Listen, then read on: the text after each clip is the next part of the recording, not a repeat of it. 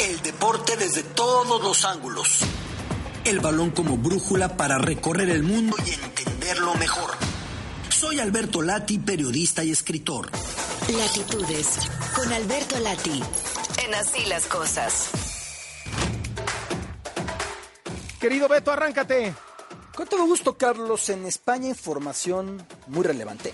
En el gravísimo caso del Barcelona y los pagos prolongados por un lapso mayor a los 15 años, totalizando más de 7 millones de euros, a quien era el vicepresidente del Comité Técnico de Árbitros, de apellido Negreira, José María Enríquez Negreira.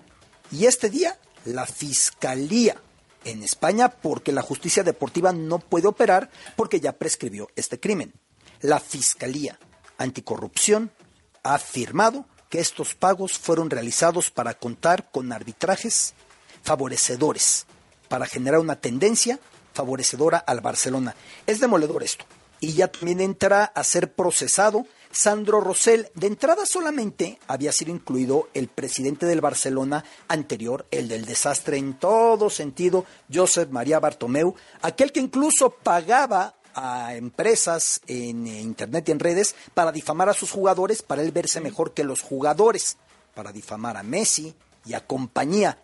Bartomeu ya estaba procesado, pero este caso viene desde antes, la primera gestión de Laporta y Sandro Rosell, y ahora Rosell también está siendo procesado en esto. Y hay un problema, que deportivamente en España ya ha prescrito, ya no puede pasar nada, pero la UEFA empieza a analizar qué tipo de cartas tomará y es posible, según trasciende desde las instalaciones de fútbol europeo, que el Barcelona sea excluido la próxima temporada de torneos europeos y es que la gravedad es tremenda. Tan tremenda como que el único que está callado en España es el supuesto, el teórico enemigo del Barça, que es más bien su gran aliado y comparsa y amigo y cómplice, el Real Madrid. Todo mundo se queja en España. Es increíble, ¿no, Carlos? Y el Madrid, yo me remito siempre al caso del fútbol escocés y perdón que me repita, yo sé que mucha gente nos escucha a diario.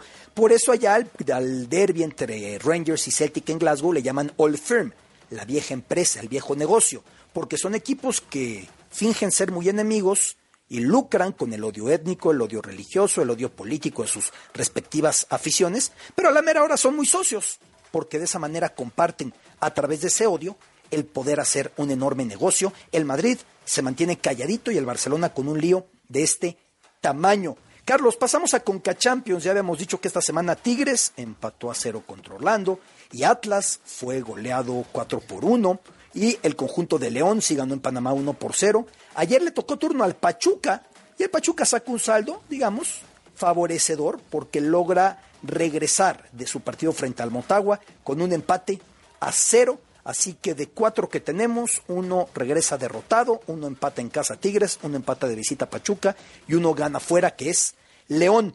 Hay una gesta en el deporte internacional esta semana. El día de ayer, Micaela Schifrin, que es una esquiadora espectacular estadounidense, ha llegado a una marca que parecía tremenda.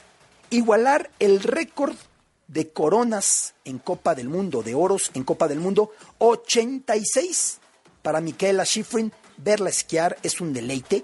No sé si recuerdas, Carlos, que en los pasados Olímpicos Invernales de Beijing, hace exactamente un año, cosa así, fue una sorpresa que ella llegaba para ganar cuatro, cinco, seis medallas de oro y regresó sin nada.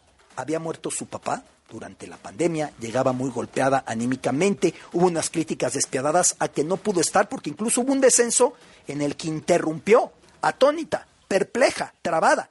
Y la persona que salió en su defensa porque la ola de críticas fue brutal fue Simone Biles, que algo de eso entendía, de lo que es el momento en el que la mente no logra ajustarse, no logra controlarse y poner el foco sobre la salud mental, pues ya está de regreso con ese poderío y empata el récord de oros en Copa del Mundo, 86 en total, una auténtica locura. Creo, Carlos, dos más, si me lo permites. Por un lado, fútbol internacional. Neymar ya ha sido operado en Qatar, la lesión que lo tiene fuera el resto de la temporada. ¿Por qué en Qatar? Sí, porque el Paris Saint Germain pertenece a capital catarí, pertenece al emir de Qatar, pero también porque recordarás cuando nos tocó ir juntos al estadio Jalifa, ahí en eh, Qatar, que se encuentra en el Parque Aspire, el hospital de medicina deportiva más eh, futurista, más moderno del mundo. el Hospital Aspetar. Este hospital que lo que a mí más me impactó cuando lo recorrí fue una cosa, que el atleta que viera competir a algún tipo de circunstancia atmosférica extrema, digamos a la altura de La Paz, digamos alguna escalada al Everest, encuentre una sala a través de un perfil realizado por medio de computadoras virtualmente, que se adecuan los valores atmosféricos a eso. Es decir, estás corriendo en Qatar, en el Golfo a nivel de mar, pero eso hace que sienta tu cuerpo y se exponga tu cuerpo a esa presión atmosférica y a la altura que requerías tú y a la falta de oxígeno que requerías. Eso tiene ese hospital Aspetar y haya sido operado Neymar. Y la última fútbol mexicano para este fin de semana ya abrimos esta noche con el Puebla contra Chivas, el Guadalajara, buscando mantener la buena racha que trae con Paunovic, la presión se va disipando, la legitimidad hacia Pauno va creciendo. Hay que admitir que pocos creíamos que alguien como Paunovic pudiera con este paquete. Recordarás que Fernando Hierro, al asumir como director deportivo, declaraba dando los incisos a llenarse para asignar un entrenador, que sea un tipo que tenga conocimiento del medio y que sea alguien ganador. Entonces muchos dijeron, Hugo Sánchez. La realidad es que Paunovic no parecía encajar en esas dos, pero qué bien lo ha hecho hasta ahora. Ahora las Chivas visitan al Puebla esta noche en el inicio de esta jornada que tiene Cruz Azul contra Pumas el día de mañana y otro gran partido Pachuca-Monterrey también para el domingo, Carlos. Muchísimas gracias y estamos al pendiente. Un abrazo, Betolati. Un placer, saludos.